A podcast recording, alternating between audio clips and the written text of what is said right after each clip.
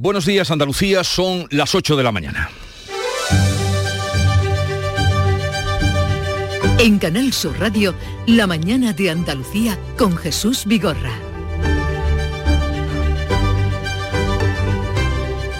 Vamos a estar pendientes del inicio de los trabajos del Gabinete de Crisis contra la sequía creado el martes por el Gobierno andaluz. Será a las diez y media de esta mañana un comité con siete consejerías y el presidente de la Junta al frente que evaluará la situación analizarán el impacto económico y tomarán medidas. Al margen del gabinete de crisis del Gobierno, el Pleno del Parlamento andaluz ha acordado crear un grupo de trabajo sobre medidas urgentes y necesarias para combatir la sequía en Andalucía a petición del Grupo Socialista. Enseguida hablamos con Nuria Jiménez, que es la directora técnica de la Confederación Hidrográfica del Guadalquivir. En cuanto al caso de los ERE, pues todas las miradas están puestas ahora en la audiencia de Sevilla, que está a la espera de recibir la sentencia para decidir si Griñán y otros nueve condenados, cargos, consejeros, entran en prisión o no. En el plano político, a excepción del PSOE, todos los partidos, incluidos sus socios de Unidas Podemos, rechazan el indulto. La buena noticia nos llega desde Granada, donde el incendio de los Guájares ha sido ya controlado. En la tarde de ayer se comunicaba, ha estado activo ocho días y ha quemado más de 5.000 hectáreas de terrenos cultivables. Y por supuesto vamos a hablarles también y a contarles con detalle todo lo referente a la programación de otoño de esta casa de Canal Sur Radio y Televisión. Se presenta este mediodía en el auditorio del Acuario de Sevilla. La mañana de Andalucía. Social Energy. La revolución solar ha llegado a Andalucía para ofrecerte la información del tiempo. Jueves este 16 de septiembre en el que vamos a tener cielos poco nubosos, salvo nubes bajas y brumas matinales en las comarcas occidentales. No se descartan chubascos débiles y aislados en las sierras por la tarde. Las temperaturas mínimas estarán sin cambios, las máximas irán en ascenso, los vientos van a soplar variables flojos en el litoral con temperaturas máximas que van a oscilar entre los 31 grados de Córdoba y los 24 de Cádiz. Comienza septiembre instalando paneles solares premium en tu tejado y protégete de la subida de luz. Ilumina tu hogar de noche con nuestras baterías y ahorra hasta el 90% en tu factura. Instalaciones garantizadas por 25 años. No esperes más. 955 44 11 11 o socialenergy.es y aprovecha las subvenciones disponibles. La revolución solar es Social Energy. Conozcamos ahora el estado de las carreteras en Andalucía. Para ello conectamos con la DGT. Nos atiende Alba Ariz. Buenos días. Buenos días. En estos momentos estamos pendientes de complicaciones en varios puntos de Andalucía. Lo peor lo encontramos en las entradas, concretamente a Sevilla por la A49 a la altura de Tomares y también de Granada, concretamente en la GR30 a la altura de La Zubia. Además, atención porque hay dificultades en Málaga, en la A7 en Calahonda, dirección Fuengirola y también de entrada por la MA20 en Torremolinos y por último por la A357 en Cruz de Humilladero, por lo que les pedimos que estén muy atentos. El bote de Eurojackpot de la 11 de más de 20 millones de euros del pasado viernes ha tocado en Montblanc, Tarragona. Acaba de nacer otro tataramillonario. ¿A qué esperas? Tú puedes ser el siguiente. Cada martes y viernes por solo 2 euros hay botes de hasta 120 millones. No los dejes escapar. Eurojackpot de la 11. Millonario por los siglos de los siglos. A todos los que jugáis a la 11, bien jugado. Juega responsablemente y solo si eres mayor de edad. En Canal Sur Radio, La mañana de Andalucía con Jesús Vigorra. Noticias. Este viernes van a comenzar los trabajos del Gabinete de Crisis contra la sequía creado el pasado martes en el Consejo de Gobierno andaluz. Manuel Pérez Alcázar. Con siete consejerías y el presidente Juanma Moreno al frente van a evaluar la situación, analizar el impacto económico y tomar medidas. Este jueves en la sesión de control en el Parlamento, Moreno ha vuelto a pedir consenso para reclamar al Gobierno las infraestructuras hídricas pendientes. Con Rules, Siles y Melonares pueden estar en torno a 200 hectómetros cúbicos, lo que hay acumulado a pesar de la sequía. Bueno, pues con ese agua podría abastecerse cinco años Granada y el área metropolitana. Podría abastecerse dos años Sevilla y su área metropolitana. O podría abastecerse durante dos años toda la provincia de Málaga. ¿Sabe usted por qué toda esta agua embalsada que necesitamos los andaluces no le llega a los andaluces? Porque el gobierno de España no ha hecho las obras oportunas para que le lleguen al momento de Granada. El Parlamento ha acordado crear un grupo de trabajo sobre la sequía. Pese a las últimas lluvias, los embalses andaluces están por debajo del 26%, la mitad de la media de la última década. Pues bien, en este escenario, el Ministerio ha recortado de 12,5 a 7 hectómetros cúbicos el agua del trasvase Tajo Segura. La Junta pide una rectificación porque se pone en peligro 23.000 hectáreas de cultivo en Almería. María Jesús Recio. Con esta decisión, esa primera reacción llegaba anoche en un comunicado de la consejera de Agricultura, Carmen Crespo. Condena este recorte porque dice elimina la transferencia de agua a los regadíos del levante español. En el caso de Almería, en la comarca de la Almanzora, se ponen en peligro, asegura en un comunicado, 23.000 hectáreas de cultivo que dependen de forma directa de este trasvase y pide al Ministerio una inmediata rectificación. Incide además en el agravio comparativo que sufren estos agricultores para sacar adelante sus cosechas. La aportación será este mes de 7 hectómetros para abastecimiento humano, 12 hectómetros y medio menos de los comprometidos. La consejera pide explicaciones de una decisión que llega, dice, en el peor momento por la sequía y la inflación. En Córdoba, las máquinas ya están trabajando para posibilitar el trasvase de agua al norte de la provincia de Córdoba, donde apenas tienen agua hasta febrero. Miguel Vallecillo. Así es, la obra declarada de emergencia se espera que esté acabada en enero del año próximo. El secretario de Estado de Medio Ambiente, Hugo Morán, ha visitado los trabajos presupuestados en 4,3 millones. Vamos a escuchar lo que ha dicho. Confiamos en que antes de que se produjese una situación de indisponibilidad de recursos, la obra esté en marcha Bien es cierto que estas lluvias que han caído ayer y hoy nos dan un respiro y nos dan un poquitín más de margen, pero la, infraestructura entendemos que cumpliendo estrictamente el calendario de actuaciones que, tenemos en el cronograma estará en condiciones de prestar servicio en el plazo que nos habíamos marcado. De este trasvase dependen 80.000 vecinos de 24 municipios. Pues en este punto vamos a saludar a Nuria Jiménez Gutiérrez, es la directora técnica de la Confederación Hidrográfica del Guadalquivir. Nuria Jiménez, buenos días. Buenos días. A ver, lo primero, ¿cuál es la situación en la Confederación Hidrográfica del Guadalquivir? Bueno, pues la situación a día de hoy es delicada. Estamos con una reserva por debajo del 21%. O sea, estamos, ahora mismo somos la cuenca que en peor situación se encuentra de, toda España. Y bueno, pues eh, previsión del año también en los próximos meses parece que va a ser seca en nuestra cuenca y tenemos que estar bueno, esperando a ver qué tal se desarrolla todo el año hidrológico. Bueno, la verdad es que esto cada vez que eh, consultamos baja más, 21%, dice usted que es la cuenca que está en peor situación. Escuchábamos hace un momento, eh, directora, eh, la intervención de ayer del presidente de la Junta de Andalucía en el Parlamento. le oíamos decir que los embalses de Siles y Melonares, también Rules, pero los que pertenecen a su cuenca es el de Siles y Melonares, que no se puede aprovechar ese agua porque no llega, no se han hecho las obras que había que hacer.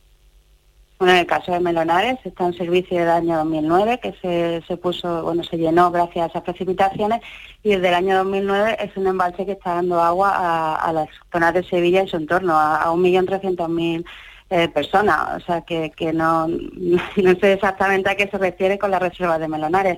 Es un embalse más del sistema de abastecimiento de, de, Sevilla y su entorno. En el caso de Siles, ahora mismo almacena 8 hectómetros cúbicos, es una presa que se que se proyectó y se construyó para el regadío y mm, de esa zona de, la provincia de, Jaén, perdón, y, están a la espera de ponerse de acuerdo precisamente en, la ejecución de esas conducciones, que es competencia además de la Junta de Andalucía, según bueno, según el informe además que tenemos de abogacía del Estado. Pero esa, eh, ese agua embalsada en Siles no se está aprovechando en este momento. En este caso sí se está aprovechando, puesto que hasta que no estén en, ejecución esas conducciones, se está aprovechando para el regadío agua abajo, para el regadío en, la provincia de Jaén. Eh, bueno, que, estamos aspirando también de, ese embalse para, para atender la demanda de riego.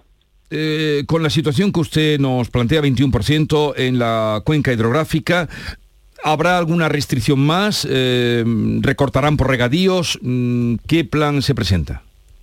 Bueno, en el caso del regadío, eh, la situación ya viene, siendo crítica en las últimas campañas, han tenido las dos últimas campañas fuertes restricciones. Si la campaña, si la campaña del año que viene se presenta con, unos recursos similares o incluso peores de los que tenemos actualmente, se mantendrían estas restricciones muy importantes. Se, prevalecería el, regadío del arbolado, en este caso, para, para que no, no, porque son los daños que digamos quedarían permanentes en caso de sequía. Y en el caso del abastecimiento, en aquellos abastecimientos que ahora mismo ya tenemos previsión de falta de garantía para los próximos dos años, pues las empresas de agua o los ayuntamientos o diputaciones se están haciendo se están haciendo esfuerzos para disminuir esos consumos, como en el caso de la Sierra Norte de Córdoba, que se han conseguido ya reducciones del 20%, para que ese agua pues eh, se alargue en el tiempo, digamos. Porque con este eh, agua embalsada, ¿para cuánto tiempo tendríamos? Depende mucho del embalse que, que suministre en cada caso. En el caso de los abastecimientos, en los sistemas que se encuentran en peor situación es, Córdoba, por ejemplo, la zona norte, que como se ha dicho, pues eh, tendríamos recursos hasta el mes de febrero, hasta aquí, y en ese mes esperemos que esté en funcionamiento ya la conexión con la colada, y hay otros sistemas que la garantía es de, pues, de un año y medio, dos años, en el caso del abastecimiento. Para hacernos a una corto plazo, digamos que no tenemos eh, tan a corto plazo, el problema más importante lo tenemos en la Sierra Norte. En la Sierra Norte de Córdoba, eh, comarca Los Pedroches y Sierra Norte. Y Valle Guadiato. Y Valle del Guadiato. Eh, para hacernos una idea, el año pasado, por estas fechas, ¿cómo estaba la cuenca del Guadalquivir?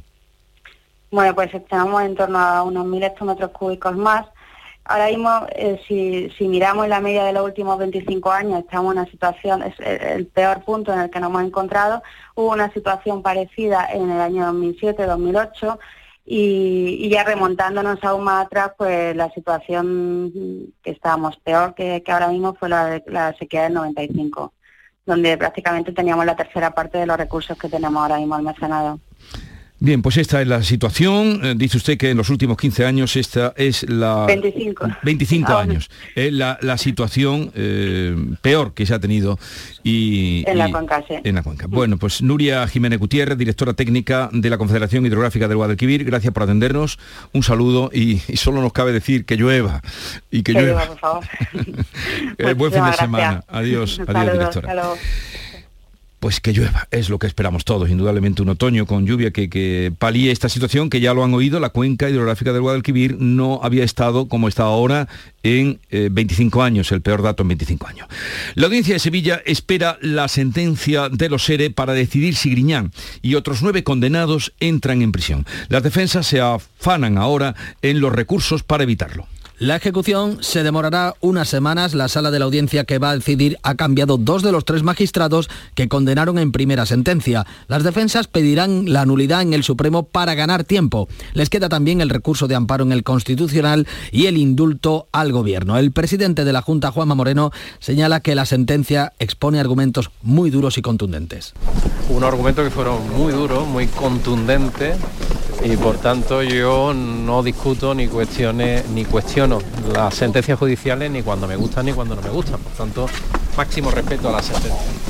El líder del PSOE andaluz, Juan Espadas, valoraba la sentencia 24 horas después, dice que le genera dudas y considera que el partido, el PSOE, debe quedarse al margen de la petición de la medida de gracia que plantea la familia de Griñán quiero desligar absolutamente al partido como tal, como organización, porque eh, expresamente nosotros no debemos pronunciarnos sobre apoyos o no apoyos a la tramitación de un indulto que es un derecho de una persona y que lo ejerce respecto al gobierno de turno, que es el que luego tiene que decidir si lo da o no lo da.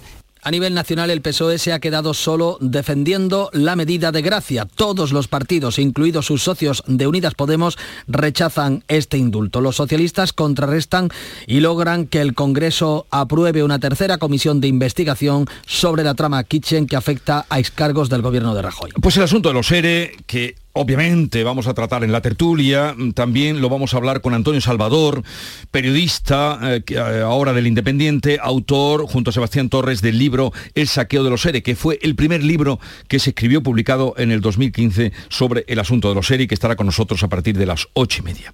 Seguimos en temas judiciales porque los vocales del Poder Judicial se van a reunir este viernes para buscar un acuerdo un acuerdo a ver si por fin se da ya la renovación del Tribunal Constitucional. Se citan de forma telemática para consensuar la renovación de los dos magistrados que corresponde designar al órgano de gobierno de los jueces. El sector progresista quiere poner sobre la mesa posibles candidatos. Sus colegas conservadores pretenden establecer primero el perfil. En la apertura del año judicial en Andalucía, el presidente del Tribunal Superior de Justicia de Andalucía, Lorenzo del Río, se ha mostrado muy crítico con el bloqueo a la renovación del Poder Judicial y del Tribunal Constitucional en lo que considera una grave crisis del sistema.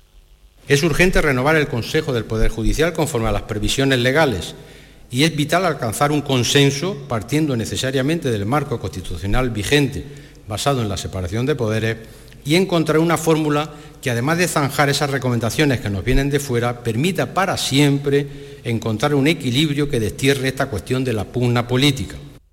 Son las 8.15 minutos de la mañana, sintonizan Canal Sur Radio. Agricultor, todo sube. Luz, gas, combustible, alimentos. En Fertinagro estamos a tu lado. Ahora te subvencionamos el abonado de fondo de tu cereal con los mejores productos de siempre, al mejor coste que nunca. Por solo 80 euros por hectárea, la mitad que te costaría un fertilizante tradicional te llevas. Rizotech, el abono microgranulado con aminoácidos de aplicación ultra localizada junto a la semilla para una mejor implantación y enraizamiento del cereal. Y nuestro germinador azón, el bioestimulante que aumenta el porcentaje de nascencia de tus semillas y fija nitrógeno. Con más plantas nacidas y más vigorosas te aseguras el inicio de una gran cosecha. Todo al mejor coste que nunca. Con Fertinagro Biotech a miles de agricultores siempre les salen las cuentas.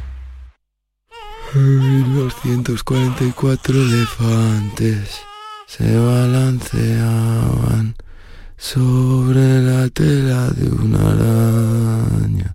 Cada día somos más hombres blandengues construyendo una masculinidad más sana, más fuerte. Blancos responsables, Ministerio de Igualdad, Gobierno de España. 1245 elefantes.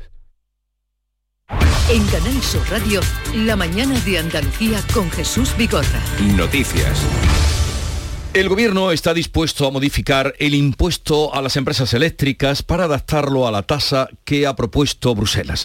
Esta modificación abre ahora la puerta al apoyo del Partido Popular. La ministra de Hacienda asegura que España ajustará el impuesto a lo que apruebe el Consejo Europeo que plantea grabar solamente los beneficios extraordinarios de las eléctricas. Una vez que Europa termine su discusión y veamos que nosotros estamos participando de esa discusión y veamos efectivamente cómo se formula el impuesto, ajustaremos nuestra legislación a la figura que se haya consensuado en Europa. Es que en eso no hay ninguna duda.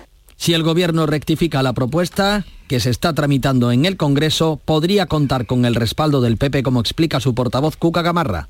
Si cambian las cosas es que estarían rectificando y por tanto estarían yendo en la línea de eh, lo que Europa ha marcado y el Partido Popular viene planteando y por tanto no habría ningún problema. Al margen de las eléctricas, Bruselas no plantea un impuesto a la banca como sí pretende el Gobierno de España. Este viernes baja el precio de la luz algo más de un 15% hasta casi 278 euros el megavatio hora. La agencia tributaria subasta una finca de Vittorio y Luquino tasada en 4.100.000 euros. Según publica el Independiente, la Hacienda Pública tiene anotados embargos sobre esta propiedad ubicada en la Sierra Norte de Sevilla y de 30 hectáreas por importe de 550.000 euros. Los diseñadores andaluces ya perdieron por la crisis la casa natal de Sevilla, de, de Velázquez en Sevilla, donde tenían su taller. El Instituto Nacional de Estadística, el INE, corrige el dato del crecimiento económico. En 2020, en plena pandemia, la contracción fue más acusada de lo que se había estimado. Y en el año pasado, 2021, el crecimiento fue mayor. El INE sitúa la caída del PIB en 2020 en el 11,3%, medio punto más. También eleva en cuatro décimas al 5,5% el crecimiento en 2021. Lo justifica porque el incremento del consumo de los hogares fue mayor del contemplado entonces. El Ministerio de Asuntos Económicos se ha prestado a sacar pecho y dice que el dato de 2021 certifica la fuerte recuperación de la economía. Nadia Calviño señala que el reto más importante que tiene este año la economía española es luchar contra la inflación. La economía española está resistiendo bien hasta ahora ante un contexto internacional muy convulso y esto es gracias a nuestras empresas, grandes y pequeñas, a nuestros trabajadores, a nuestros autónomos. Porque la impresionante evolución del empleo está cambiando las perspectivas vitales de los jóvenes y de sus familias porque estamos cumpliendo los objetivos de la senda de reducción de déficit y deuda con responsabilidad fiscal, con justicia intergeneracional, pero sin dejar de tomar medidas contundentes para responder a los distintos retos. Por contra, el Banco Mundial advierte de que el riesgo de recesión aumentará en 2023 a medida que suban los tipos. Ucrania denuncia el hallazgo de una fosa común en la ciudad recuperada de Izium con 440 cadáveres. Es una de las fosas mayores encontradas hasta ahora. Los cuerpos presentan heridas de bala, artillería y minas. La presidenta de la Comisión Europea, von der Leyen, de visita en Kiev, comunica a Zelensky que la adhesión de Ucrania a la Unión Europea avanza a buen ritmo. El Papa Francisco, por su parte, ha defendido el envío de armas a Ucrania en una decisión moralmente aceptable, según ha contado a la prensa. Eh, difenderse è non solo licito, anche un'espressione di amore alla patria. No? Chi non si difende, chi non difende qualcosa non la ama. Invece chi difende ama. La ex portavoz de Vox en el Parlamento de Andalucía, Macarena Olona, sufre un escrache, lo sufrió ayer por la tarde, de los grupos de izquierda que estaban a las puertas de la Facultad de Derecho de Granada cuando ella acudía a dar una conferencia. 对 En torno a un millar de personas convocadas por la Unión Sindical Estudiantil y secundada por grupos de izquierda se concentraban la pasada tarde para intentar impedir que Olona accediera a la universidad a dar una conferencia. Se vivieron momentos de tensión entre partidarios y detractores de Olona, pero la Policía Nacional facilitó el acceso de la exparlamentaria andaluza a la universidad. Por cierto que Santiago Abascal ha puntualizado en una entrevista que tras dejar el Parlamento andaluz, Olona ha abandonado, ha abandonado la militancia de Vox, pese a sus últimas apariciones públicas a Pascal confía en que no emprenda la creación de un nuevo partido. En la tarde de ayer, el Infoca daba con, pues con alegría la noticia de que el incendio de los Guájares había sido controlado en la provincia de Granada. Luis Javier López. Así es, a última hora de la tarde de ayer, 8.45, se daba por controlado, mientras los alcaldes de los municipios afectados preparan una estrategia conjunta para la recuperación ambiental y económica de las más de 5.500 hectáreas quemadas. Piden además a los vecinos que les hagan llegar la valoración de las pérdidas que han sufrido en las fincas. Así lo precisa el alcalde del Pinar, José Díaz. Comunicar a, a los vecinos que no hagan llegar al ayuntamiento uno por uno valoración de sus daños y, y en eso estamos. Cuando lo tengamos pues sabremos exactamente eh, los daños y la repercusión que ha tenido tanto paisajística como económicamente. Sobre todo han ardido olivos y almendros, además de muchas fincas de aguacates.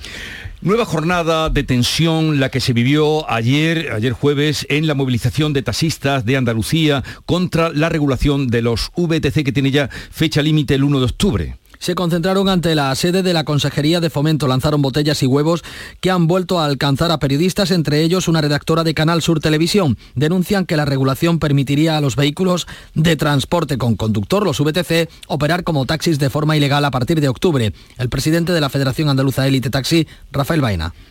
Hombre, esperamos que la, que la, consejera y el propio presidente del gobierno andaluz eh, recapaciten y vean que estas no son las formas. Cuando digo las formas me refiero a presentar por vía urgente un decreto que va en beneficio de multinacionales y va en detrimento de los derechos de 8 millones y medio de andaluces.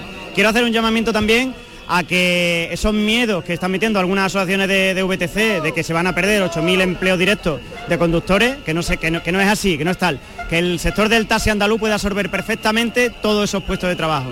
La Junta sigue llamando al diálogo para alcanzar un acuerdo entre las partes. El presidente ha insistido en que se negociará hasta el último momento. La consejera de Fomento, Marifran Carazo, durante la sesión de control en el Parlamento. Dar seguridad jurídica, eso nos obliga como Administración, como Gobierno, y facilitar esa convivencia y esas dos actividades. En base a esa premisa, estamos trabajando con la fecha de 1 de octubre para regular esta actividad y la convivencia de dos servicios que son fundamentales para los andaluces, siempre centrándonos en los andaluces, en el ciudadano, en los usuarios. Bueno, pues ya veremos qué pasa de aquí al 1 de octubre, son dos semanas para negociar todavía. Quédense con este nombre, Irio, porque es el primer operador privado español de alta velocidad que comenzará a operar en Andalucía en el primer semestre de 2023. Irio es el tren de bajo coste. La previsión de la compañía ILSA, participada por Air Nostrum y Tren Italia, es ofrecer 12 trenes diarios entre Sevilla y Madrid y 10 entre Málaga y Madrid. Para ello prevé crear 660 puestos de trabajo directos e indirectos en Andalucía. A finales de este año comenzarán a funcionar las conexiones entre Madrid, Zaragoza y Barcelona. Lo notaremos en el precio de los billetes. Pues ya lo veremos.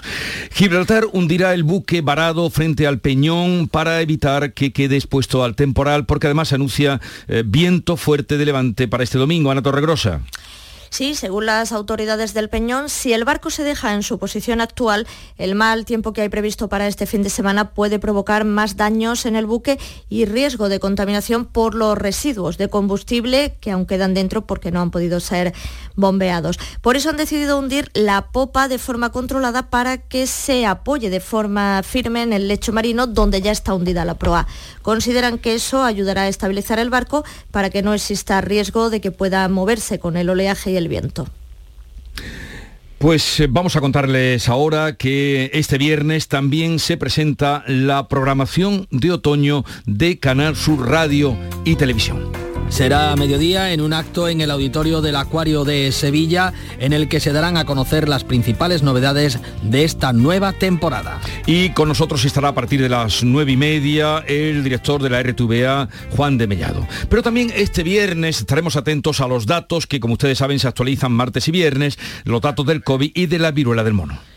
Además, las autoridades sanitarias han detectado salmonela en un lote de huevo entero líquido pasteurizado de la marca Ovopac destinado a la restauración que se ha distribuido en Andalucía y en otras comunidades autónomas. De este asunto mm, vamos a hablar, eh, situación del COVID, eh, el informe demoledor de la revista Lance, eh, con Inmaculada Salcedo, que es la portavoz del grupo de seguimiento del coronavirus del Gobierno de Andalucía.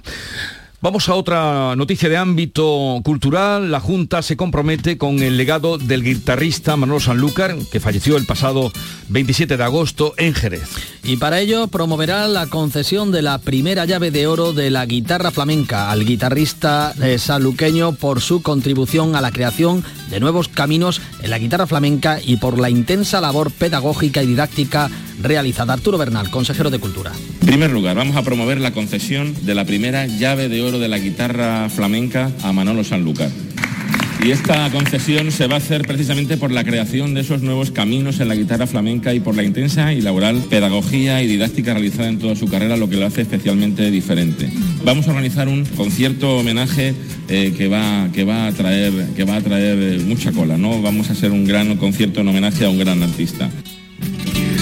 Y también en el ámbito cultural, hoy es noticia que se inaugura la 70 edición del Festival de Cine de San Sebastián con tres películas participadas por Canal Sur. Se trata de la consagración de la primavera de Fernando Franco en la sección oficial, de la maniobra de la tortuga de Juan Miguel del Castillo en Made in Spain y de Secaderos de Rocío Mesa en la sección de nuevos directores. Y además, abriendo el festival, una película de un director andaluz muy reconocido ya, que hemos visto crecer, como es Alberto Rodríguez, que presenta allí su última película, Modelo 77. Servicios informativos de Canal Sur Radio. La carretera que nos pone en estado de alarma. Cada día del verano han muerto... Pues el Euribor ha superado la barrera del 2%. Por fin llueve, aunque ha sido poco. Trágico suceso ocurrido en Jerez, la Policía Nacional. Servicios informativos de Canal Sur Radio. Más Andalucía, más Canal Sur Radio. Buenos días. En el sorteo del cupón diario celebrado ayer, el número premiado ha sido 8305 08305 serie 42042. Hoy, como cada día, hay un vendedor muy cerca de ti repartiendo ilusión. Disfruta del día. Y ya sabes, a todos los que jugáis a la 11, bien jugado.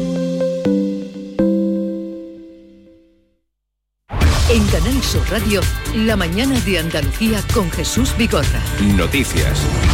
Algo más, fue un día de fiesta ayer en Granada porque era la Virgen de las Angustias y después de estos años de pandemia se recuperó la mayoritaria entrega, ofrenda floral a la patrona de Granada. Una de las grandes tradiciones de Granada, cientos de ramos de flores fueron depositados en los paneles que escoltaban a la patrona que se ubicó en el dintel de su basílica. La emoción de los fieles era patente tras dos años sin esta tradición como contábamos, a causa de la pandemia, el último domingo de mes será su esperada procesión por las calles de la ciudad de la Alhambra.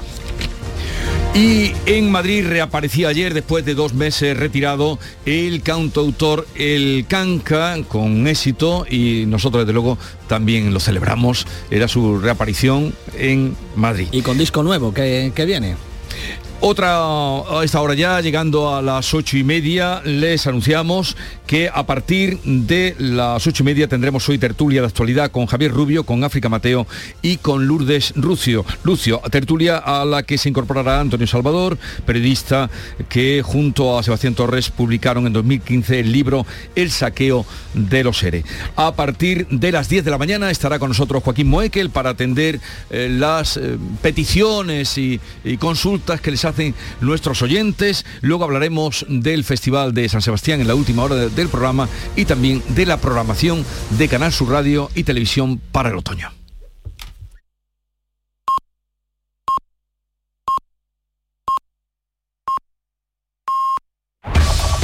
En la mañana de Andalucía de Canal Sur Radio, las noticias de Sevilla. Con Pilar González. Hola, buenos días. A esta hora hay retenciones en la entrada a Sevilla de 3 kilómetros por la A49, uno en la avenida de La Palmera, antes de entrar en el puente del Centenario sentido Huelva, dos en el nudo de la Gota de Leche, sentido Ronda Urbana Norte, donde el tráfico es intenso en sentido San Lázaro. En el interior de la ciudad el tráfico es intenso en la entrada por el Patrocinio, el Alamillo, Avenida de La Palmera, también por la Avenida de la Paz y por la Avenida de Andalucía. En el puente de las Delicias es intenso en ambos sentidos y en la avenida Juan Pablo II en sentido salida. También es intenso en la ronda del Tamarguillo, sentido Avenida de la Paz. En cuanto al tiempo, más estable que los últimos días, aunque todavía puede caer algo de lluvia en la sierra. Las temperaturas suben ligeramente. En Écija y en Lebrija se esperan 30 grados y 29 en Sevilla y en Morón. A esta hora 19 grados en la capital. ¿Y tú? ¿Por qué compras Inés Rosales? Porque quiero lo mejor, lo más saludable para mi familia. ¿Sabes qué diferencia una torta Inés Rosales del resto? Dale la vuelta al paquete y lee los ingredientes. Confía en las de toda la vida, en las legítimas y acreditadas tortas de aceite de Inés Rosales, desde 1910. El operador ferroviario Irio pondrá en marcha sus enlaces de alta velocidad entre Madrid y Sevilla y Málaga en marzo. Las agencias de viaje ya pueden acceder a la preventa de los billetes y el público en general a partir del domingo. La tarifa más barata será de 18 euros. Son precios flexibles que explica el consejero delegado Simone Gorini. Vamos a proponer un, un, nivel de flexibilidad muy alto con tarifas abiertas y flexibles, donde lo, los clientes no van a perder nunca el importe de, del billete. Prevé establecer 12 trenes diarios entre Sevilla y Madrid. Y por segundo año consecutivo, Fibes, el Palacio de Congresos de Sevilla, acoge hasta el domingo la duodécima edición del Congreso de Fisioculturistas que patrocina Schwarzenegger. Se van a reunir aquí 6.000 fisioculturistas de todo el mundo. También en Fibes continúa el Congreso de Drones, el más grande de todo el sector que se celebra en el país. Y mientras continúan las conferencias allí en el Congreso, hoy habrá pues una gran exhibición en la hacienda de Orán en Utrera, donde se van a demostrar los sistemas de drones, mm, de sistemas remotamente tripulados más novedosos de todo el mercado. Y el Ayuntamiento de Sevilla firma esta mañana con comisiones obreras y UGT un convenio para el desarrollo de programas contra la siniestralidad laboral. Dice el secretario de Comisiones Obreras, Carlos Aristu, que es imprescindible que las empresas cumplan con la normativa y además se organicen programas de formación para los trabajadores. Por eso es tan importante que se persiga con recursos para la inspección de trabajo a todas esas empresas incumplidoras y que además haya inversiones reales por parte de las administraciones competentes para formar a mediodía, minuto de silencio por la muerte de un trabajador en accidente laboral al caerse del tejado de una nave en el Parque Empresarial El Pino. Será ante el Ayuntamiento a las 12 y contarles también que la Consejería de Salud ha ordenado la inmovilización y retirada del mercado de un lote de huevo entero líquido pasteurizado de la marca Ovopac procedente de Marchena tras recibir una notificación de alerta por salmonela. Son las 8, 33 minutos, es el momento del deporte. Nuria Gaciño, buenos días. Muy buenos días. El Betis tiró de pegada anoche en el Benito Villamarín para terminar venciendo al Ludogores búlgaro por 3 a 2 en la segunda jornada de la Liga Europa. Se sufrió pero se obtuvo el premio de querer ir a por el partido. Esta victoria permite que el Betis lidere en solitario su grupo y el golazo de Joaquín, el segundo de los verdiblancos, provoca que el portuense se convierta en el jugador más veterano en, en marcar en la Liga Europa. Lo que cualquier cosa que haga pues ya va, con la edad que tengo, ya va a quedar para los récords Guinness, cualquier cosa, cualquier entrenamiento. Y en el Sevilla, en el punto de mira sigue estando Julen Lopetegui, salvó el primer match ball ante el español, pero el empate en Champions vuelve a generar dudas, así que su futuro dependerá de lo que suceda el domingo en Villarreal. Gracias Nuria y continúan las citas culturales este fin de semana, hoy con cuatro espectáculos dentro de la Bienal de Flamenco y el Festival Icónica Fest en la Plaza de España. Comenzaba ayer noche con un espectáculo de luces haciendo homenaje a la Expo del 92 y ahora por delante hasta el 15 de octubre numerosos conciertos. Ya se han vendido más de 70.000 entradas hoy, por ejemplo, para el DJ Paul Kalbrenner, alemán, y mañana para Zetangana. En la maestranza hoy, la niña Pastori y anoche Eros Ramazzotti que triunfaba y saludaba así. ¡Hola Sevilla!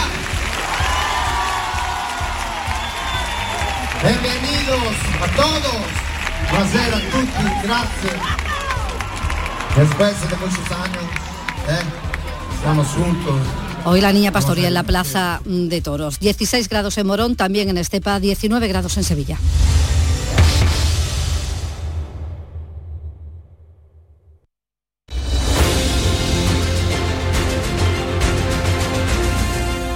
...8.35 minutos de la mañana... ...en un momento abrimos tertulia de actualidad... ...para hablar de los temas que venimos tratando... ...con Javier Rubio, África Mateo, Lourdes Lucio... ...y hoy integramos a un colega eh, y compañero que es Antonio Salvador... ...que publicó junto a Sebastián Torres... ...el libro El saqueo de los SERE... ...en el 2015, primer libro que se publicó... ...sobre este asunto que ahora recobra actualidad.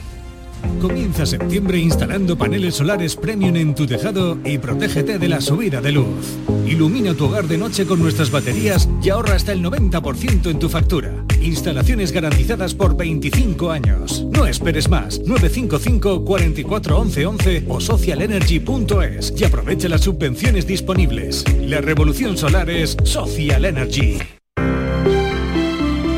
Buenos días. En el sorteo de mi día de la 11 de ayer, la fecha ganadora ha sido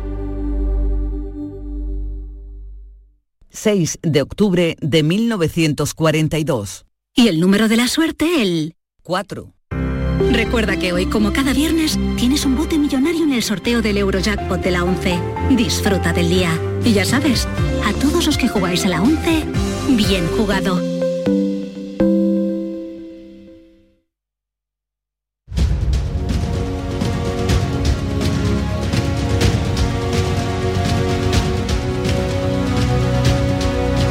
En Canal Sur Radio, La mañana de Andalucía con Jesús Vigorra. Y hoy en la tertulia con Lourdes Lucio del diario El País. Lourdes, buenos días. ¿Qué tal Jesús? Muy buenos días. ¿Qué, qué tal estás? Muy bien, muy bien. Bueno, pues eh, también saludamos, nos vamos de punta a punta. Ha elegido para saludar a África Mateo, delegada del Ideal en el Poniente Almeriense. África, buenos días.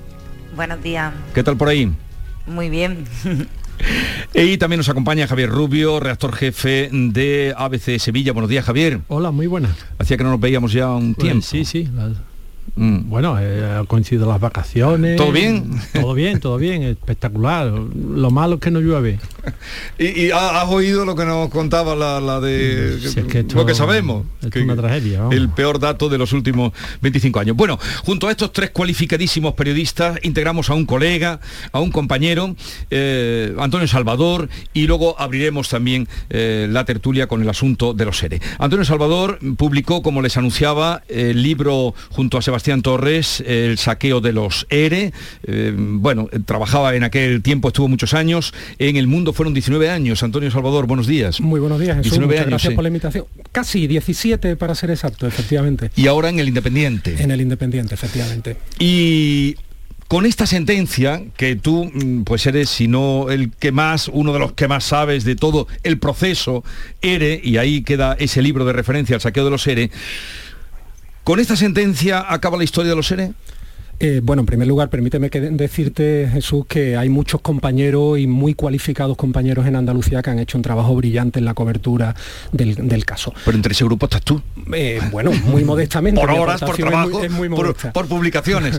Pues ¿Con no, esta sentencia acaba? No, no, no acaba en ningún caso. Digamos, acaba la vertiente política del caso, porque ha sido la pieza, la sentencia que hemos conocido esta semana, el texto íntegro de- del Tribunal Supremo, afecta exclusivamente a ese al, digamos, a la parte de las actuaciones, a la parte del sumario en la que se ha enjuiciado la puesta en marcha, la ideación y el mantenimiento de ese procedimiento específico con el cual la Junta de Andalucía durante una década estuvo repartiendo de manera libérrima, utilizando la propia expresión que, que- que se desliza en la sentencia, el dinero para el pago de prejubilaciones. Hay que recordarle a nuestros oyentes que quedan más de un centenar de piezas separadas en las que exclusivamente se va a enjuiciar la concesión de una ayuda determinada. O sea que queda años y años para que se pueda decir eh, que el, tema del enjuiciamiento del escándalo de los seres eh, ha concluido.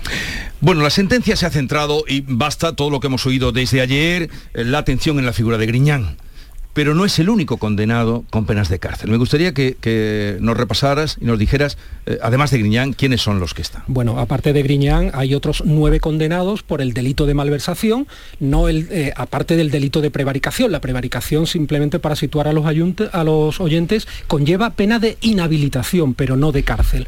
Digo que aparte de Griñán hay otros nueve exaltos cargos, entre los cuales hay otros ex consejeros, tan cualificados como Carmen Martínez Aguayo, que fue la persona que sucedió a José Antonio Griñán al frente de la Consejería de Economía y Hacienda, cuando él asume la presidencia de la Junta de Andalucía. Está José Antonio Viera, que fue consejero de Empleo y Desarrollo Tecnológico entre el 2000 y 2004. Está Antonio Fernández, que le sucedió a él. Está Francisco Vallejo y otros ex, exaltos cargos como viceconsejeros, eh, Jesús María Rodríguez Román eh, y otros directores generales. Ellos, sobre ellos pende ahora la decisión de entrar o no entrar en, en prisión, que imagino que preguntarás sí. ahora. Sí, pero eh, eso te iba a preguntar, ¿qué ocurrirá a partir de ahora? Solo sabemos de petición de indulto por parte eh, de la familia, que esto matizaba ayer el abogado de José Antonio Griñán, uh -huh. decía eh, un término que decía no es un indulto político, político es un indulto familiar. Sí, por razones humanitarias. Uh -huh. Creo que están intentando establecer una, una, separación, ¿no? No es un indulto político, sino un indulto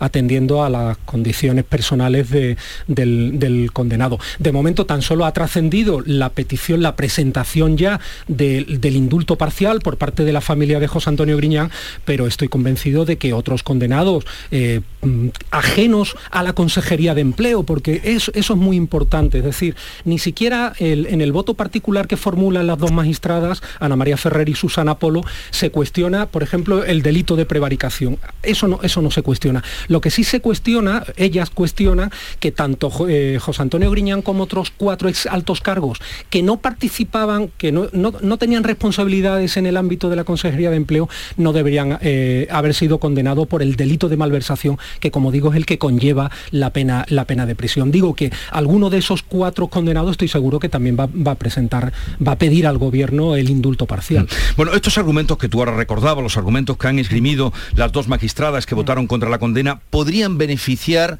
a, eh, Griñán en el recurso de indulto ante el Constitucional? Sin duda va a ser un argumento que va a utilizar la defensa de José, Antonio Griñán a la hora de formular el recurso de amparo.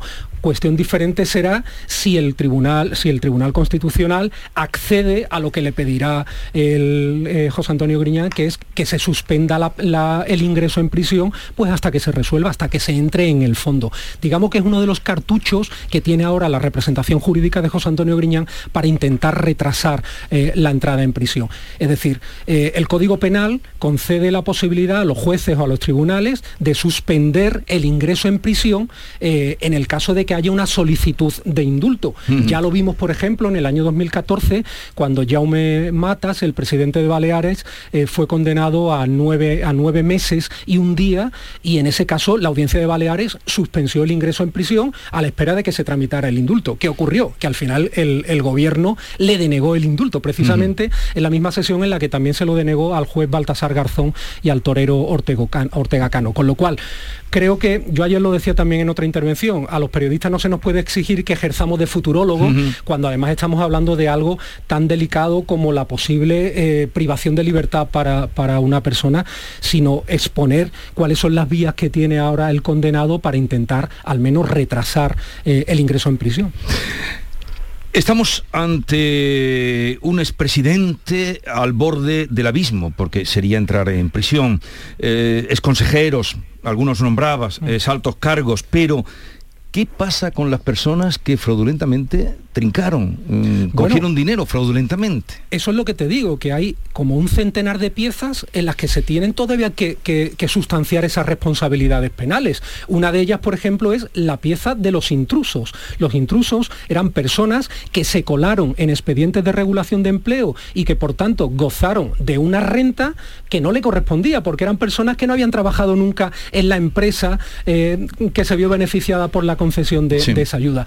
Queda mucha tela todavía que cortar. Está esa pieza, por ejemplo, la del, la del, tema de los intrusos. Por cierto, que uno de los intrusos, cuando declaró ante la jueza Laya en la fase de instrucción, eh, acuñó una frase muy que, que bueno, que, que, es muy recordada, que dijo Dios vino a verme. Era una persona de, ya con una cierta edad que tenía problemas para reinsertarse laboralmente y que consiguió una ayuda que durante todos los meses mm, cobrar una, una, una cantidad. Y él, ¿Cuántos intrusos habría de los conocidos que cobraron dinero sin tener que cobrarlo? Hablo de memoria, eh, porque hace ya muchos años que se elaboró el listado, digo, durante la fase de instrucción, pero si no recuerdo mal, la cifra se acercaba a los 80. Pero, por favor, eh, cógeme con, con alfileres. no, esa- no, es esa- cifra aproximada es- para que también esa- los oyentes se hagan una idea. ¿Y el montante de dinero eh, repartido fraudulentamente? Tanto la sentencia de instancia, es decir, la que dictó la audiencia de Sevilla a finales del, del 2019, como la que ahora ha ratificado en gran medida el Tribunal Supremo, considera que la conducta ilícita de la malversada abarca toda la partida, es decir, todos los fondos que año a año se fueron, digamos, destinando a la partida 31L, esa que Javier Guerrero, el difunto Javier Guerrero, eh, describió, describió como fondo de reptiles, pues estarían, digamos, eh, mm, habrían si- se habría concedido de, de manera irregular. Entre el año 2000 y 2009, casi 680 millones de euros. Si eso lo traducimos a pesetas, estaremos hablando de 113.000 millones de pesetas. Bueno, Antonio Salvador, eh, periodista, eh, vamos a abrir también, eh, porque este tema lo vamos a, vamos a hablar indudablemente, a nuestros compañeros de hoy, a Lourdes, Lucio, África Mateo, Javier Rubio. Eh, entramos en conversación con él, lo que queráis comentar al hilo de lo que dice o preguntar o lo que queráis. No, nada, yo es que mm, estaba escuchándolo embobado, ¿no? Embelesado, porque claro, yo conozco de su... éramos compañeros en el mundo eh, durante todo el tiempo en el que había que estar investigando, que hizo una magnífica labor con Sebas, con Sebastián Torres, y los dos allí codo con codo, ¿verdad? Muchas horas, muchas, muchísimas horas, eh, cuando, cuando lo de los ERE era algo que no se nombraba que estaba ahí pero que nadie quería eh, sacarlo, que mm, comprometía tanto a- al, al gobierno de la Junta de Andalucía que verdad se, se ocultaba todo lo que se podía. Y sin embargo yo creo que la labor de ellos y de otros muchos periodistas, ¿eh? no estoy eh, mm, por supuesto eh, diciéndolo en La, exclusividad de, de Eso, Antonio, no, pero no, no. pero de muchos otros, pues, oye, mm, fue saliendo la verdad, ahora es verdad judicial, antes Mm. era verdad periodística, la verdad fue abriéndose paso. Eh, hasta ah- esta sentencia del Supremo, o sea que ya más arriba, bueno, sí, el recurso constitucional, pero bueno, eso ya es otra cosa. Si me permite Jesús, al hilo de lo que está comentando Javier, hay que eh, decir que en este caso yo creo que el periodismo, y no lo digo por el trabajo que hiciéramos Sebastián y yo, lo digo por, por toda la, la profesión, en gran medida yo creo que ha cumplido su objetivo de, de denunciar, de investigar, de intentar arrojar luz sobre una cuestión que era bastante opaca, porque tú preguntabas al gabinete de prensa de la Consejería de Empleo cuando al principio nos hacíamos muchas preguntas y no nos querían dar respuesta, es decir, ¿cómo era eso que se daban subvenciones por destruir empleo? Era una de las primeras preguntas que nosotros nos formulábamos. Y al hilo de lo que plantea Javier, es, creo que es de máxima justicia reconocer que mi compañero Sebastián Torre, en noviembre del año 2010, tituló La Junta ha estado pagando prejubilaciones ilegales durante una década.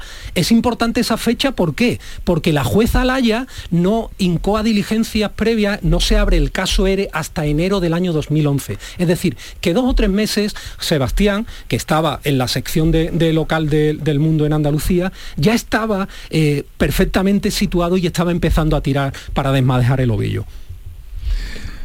El, mm, Lourdes, África.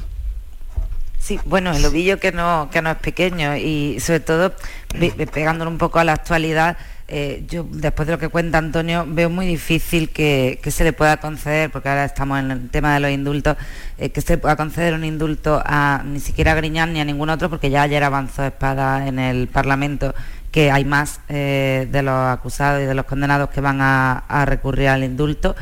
Y veo muy difícil con todo lo que queda, todavía con todas las piezas separadas y con todo lo que queda por venir y muchas más sentencias en las que también van a tener condena previsiblemente, que se le conceda un indulto a ninguno de los implicados en esto, porque es que eh, fue muy grave, o sea, lo que estamos viendo da escalofrío.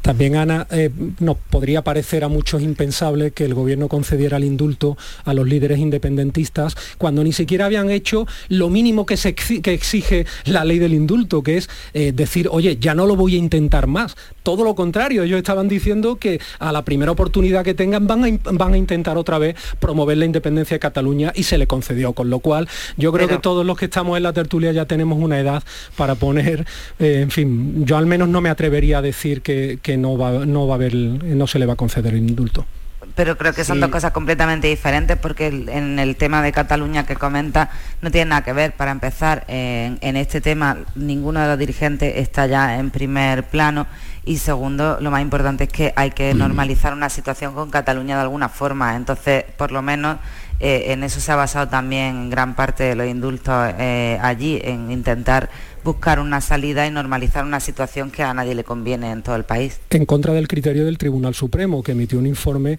absolutamente desfavorable a la concesión de la medida de gracia, por cierto. Sí, sí, sí yo, no sé, yo saludo a Antonio Salvador, a mi admirado Antonio Salvador. La, la, admiración es mutua, al revés, tú eres la maestra, yo siempre seré un becario a tu lado, Lourdes. Antonio Salvador, no. Eso se puede tomar ya como... no, porque es verdad que, no sabemos lo que va a pasar con los con los indultos. El precedente de la, de la medida de gracia, los dirigentes independentistas está ahí. Hubo mucho ruido, mucho lío, mucho, eh, en fin, mucha polémica con esa, esa medida y luego mm, se dio y no pasó nada. Quiero decir que también hay que recordar lo que cada cosa tiene, tiene, tiene su tiempo. A, mí me llama la atención de todo este de todo no, el caso, vamos, lleva mucha atención hablar de, los héroes con, con Antonio, eh, hay que ser muy modesto y muy, muy humilde, callarse y escuchar, ¿no? Eh, pero me llama la atención que mm, sobre todo desde la órbita socialista, no, no solo desde el Partido Socialista, ¿no? sino desde, desde ese ámbito, desde, esa, de ese espacio, eh, se esté defendiendo ahora mucho a, las personas que han sido condenadas.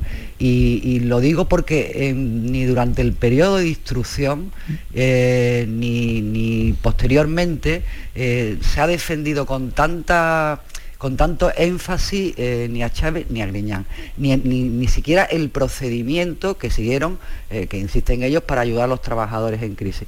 Como bien ha dicho Antonio, una de las cosas más llamativas, al menos a mí me lo parecía, del caso de los ERE es, un, es un porqué, ¿no? O sea, por qué la Junta de Andalucía le pagaba a las empresas el despido de sus trabajadores.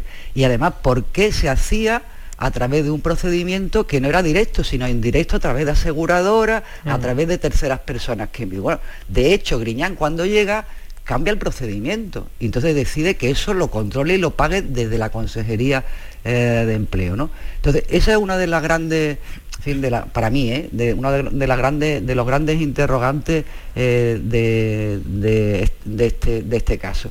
Y luego también me llama la atención ayer de, la declaración del señor Espada, donde él manifiesta que, que tiene más dudas que certezas sobre la sentencia eh, a raíz del, del, voto particular de las magistradas, que por cierto él no comentó que esas mismas magistradas sí estaban de acuerdo con el delito de prevaricación.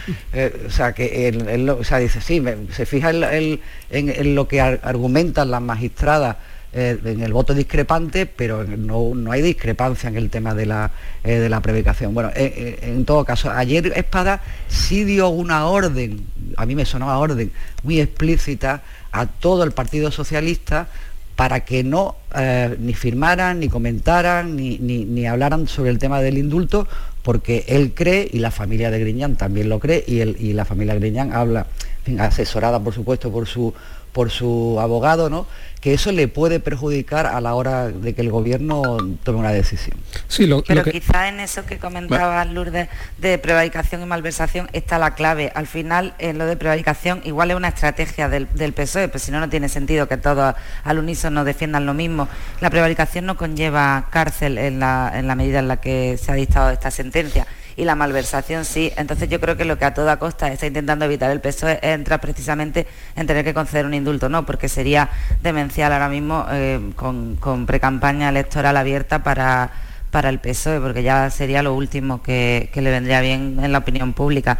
Entonces quizás eh, ellos quieren agarrarse a que sigan la vía ordinaria de recursos y tal, e intentar evitar la vía del indulto que políticamente le desgastaría muchísimo al PSOE. Lo que pasa que en este caso yo creo que es muy difícil disociar la parte política, que efectivamente, aunque no sea el argumento, eh, el argumento de fuerza que, que, esgrime la familia, sino razones humanitarias, estamos hablando de una persona de 76 eh, años, con arraigo, con trayectoria y tal, de, de esa mm, parte donde la familia quiere poner un poco eh, el énfasis. Al final, el, creo que es una patata caliente para el gobierno, que el gobierno tenga que conceder el indulto a alguien de tu propio partido, aunque el señor Griñán, como tanto Griñán como Chávez, pues eh, renunciaran a su militancia en el partido cuando fueron llamados al procedimiento en, calidad de, de Más bien le pidieron. O le pidieron, ¿eh? efectivamente, para ser, para ser preciso. justamente lo que decía antes Lourdes. ¿Eh? efectivamente. Y luego, también un poco por hacer un comentario a, otra, a otro apunte que hacía Lourdes, creo que en este país estamos acostumbrados a interpretar la sentencia en función de nuestras preferencias. Si son de los nuestros, le damos valor al voto particular frente al criterio del sentir mayoritario de la sala, que al fin y al cabo, aunque efectivamente no ha sido por unanimidad el fallo, pero lo que prevalece es el, sentir que han, que han dictaminado tres de los cinco magistrados y si son del contrario, pues eh, hacemos la lectura completamente diferente. ¿Cuánto tiempo puede pasar hasta que la audiencia de Sevilla está esperando ahora que le remitan la sentencia? ¿Cuánto tiempo puede pasar? Por la experiencia que tenemos de casos precedentes, normalmente entre 10, 2 semanas, la audiencia tendría eh, en buena lid que, solicitar pues, eh, el ingreso en mm. prisión. Eh, pero como decía con anterioridad, la representación jurídica del señor Griñán y de otros condenados, pues alegarán pues, precisamente que, han pedido el, indulto parcial y que se congele hasta que se entre a en el mí no me cabe en la cabeza, y esto hace conjetura, como tú decías, entrar al juego del futurólogo, no me cabe en la cabeza que Griñán no va a entrar en la cárcel de momento. Exacto. O sea, nadie va a pedir la ejecución de la sentencia ipso facto. Absolutamente de acuerdo. habrá que esperar. Ni, siquiera, ni, siquiera Javier, perdóname, eh, el Partido Popular, el Partido no, Popular. No, exacto, que es la acusación, claro. ejerce la acusación eh, particular eh, que por cierto los letrados de, que, que estuvieron en, el juicio de la audiencia son ahora altos cargos de la Junta de Andalucía, ¿no? Y, el, y Antonio San, que era secretario general del Partido Popular, que dirigió, coordinó la estrategia política y jurídica también, ahora es el consejero de la, eh, de la presidencia. Bueno, el Partido Popular no va a pedir la ejecución de la sentencia, pero no por razones humanitarias, ni porque sean eh, buenas personas, aunque lo son, ¿eh? ojo que no digo lo contrario, sino, sino porque ellos creen que con la tramitación del indulto desgasta mucho más al gobierno de Pedro Sánchez. O sea que aquí no hay aquí no hay bondad en, esa en esa posición, sino que cuanto más, eh, más, hilo eh, tires del carrete, pues yo creo que le beneficia, claro. Otra, cuestión es el, papel que asuma la Fiscalía Anticorrupción, que también como acusación pública podría solicitar el ingreso en, prisión. no lo va a pedir. ¿De quién depende la Fiscalía? Efectivamente. Pasará, pues, pues eso. no va a ser inmediato, aunque no somos futurólogos, como dice Antonio. Eh, la portada del libro aludido, El saqueo de los seres, muestra una silueta de eh, la jueza Alaya tirando el carrito que se hizo tan popular. Eh, ¿Sabes si ha dicho algo la jueza Alaya de... Eh, después de la sentencia? Mm, yo desconozco que haya concedido ninguna declaración. No, no digo que haya declaración, pero tú, te mueves y sabes si ha dicho algo, le ha hecho algún comentario. Sí. Imagino que ya debe estar bastante contento con el sentido de la, sentencia, porque hay que recordar que cuando ella eleva una exposición razonada al Supremo en el verano del año 2014, una vez reunido eh, los indicios eh, sobre varios aforados, entre ellos Chávez y Griñán, que entonces eran diputados en, en Cortes, pues ella ya dijo que veía imposible que tanto Chávez como Griñán desconocieran que este, se estaba utilizando un sistema ilegal para la concesión y pago de las ayudas de los ERE. Es que prácticamente son las mismas, es la misma expresión que se utiliza, que utiliza el Tribunal Supremo en la sentencia que hemos conocido en esta semana. Quiero decir que salvo alguna eh, modificación, por ejemplo, se le ha bajado la condena a tres exsecretarios generales técnicos de la Consejería de Empleo eh, y la absolución que hubo en instancia tanto del responsable de los servicios jurídicos como el interventor general, en gran medida la sentencia del Supremo eh, ratifica toda la tesis incriminatoria que habían mantenido tanto la jueza Laya como la Fiscalía Anticorrupción y el, Partido Popular en su condición de acusación popular y la Unidad Central Operativa de la Guardia Civil. Mm. Eh, cuando te empezaba preguntándote que si aquí acaba la sentencia, si aquí acaba la historia de los ERES, dices que mucho menos que no, que queda mucho tiempo y que habrá tiempo. Pero políticamente eh, el peso ya ha pagado pasado? Yo creo que, en gran medida políticamente está amortizado. Yo creo que el gran, la gran factura la pagó precisamente José Antonio Griñán en el año 2012, cuando por primera vez el Partido Popular ganó, por, ganó unas elecciones. Fue una victoria pírrica porque no le sirvió para gobernar, porque en aquel caso José Antonio Griñán se, alió eh, eh, con Diego Valdera, el líder de, Izquierda Unida, y pudo mantener el, el poder. Pero en el año 2012, que estaba en plena efervescencia la instrucción del caso, yo creo que, es cuando, y evidentemente con posterioridad también ha, habido, ha habido coletazo, ¿no? Seguro que una parte del éxito de Juanma Moreno también ha sido el desgaste provocado por los casos de corrupción. Bueno, Antonio Salvador, eh, gracias por estar con nosotros, léanlo, síganlo en el Independiente, eh, gracias por la visita y ya veo que todos son eh, conocidos tuyos.